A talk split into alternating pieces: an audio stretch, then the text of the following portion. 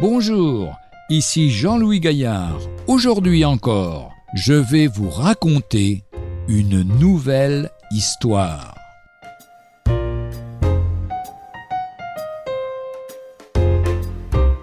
Le langage de la création. Dieu est l'auteur de deux grands livres qu'il a mis à la disposition de l'humanité, la nature et la Bible.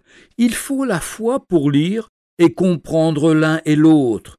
Du moment qu'on admet l'évidente nécessité d'un créateur, on trouve à chaque pas des sujets d'émerveillement concernant la puissance et la divinité de Dieu.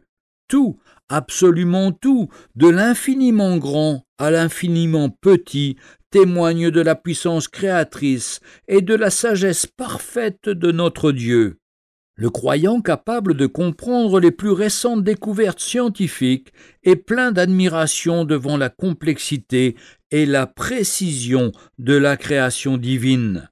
La nature nous parle aussi de la bonté de Dieu qui veut le bien de sa créature. Pourquoi beaucoup d'hommes de science rejettent-ils l'existence de Dieu? Tout simplement parce que tout créateur a des droits sur ce qu'il a créé et le Créateur en a sur l'homme, sa créature, qui trop souvent ne veut pas l'admettre. La fin de ce premier chapitre de l'Épître aux Romains nous montre que le refus d'écouter le Créateur conduit au pire désastre dans les mœurs et la santé. L'état de pollution dont la planète souffre de manière accélérée et généralisée est aussi le résultat de ce mépris de Dieu.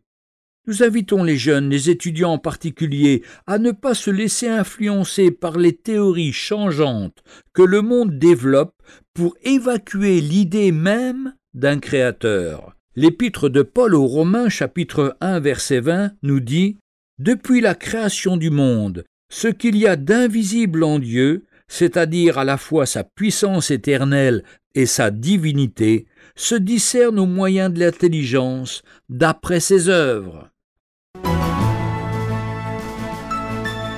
Retrouvez un jour une histoire sur www.365histoire.com.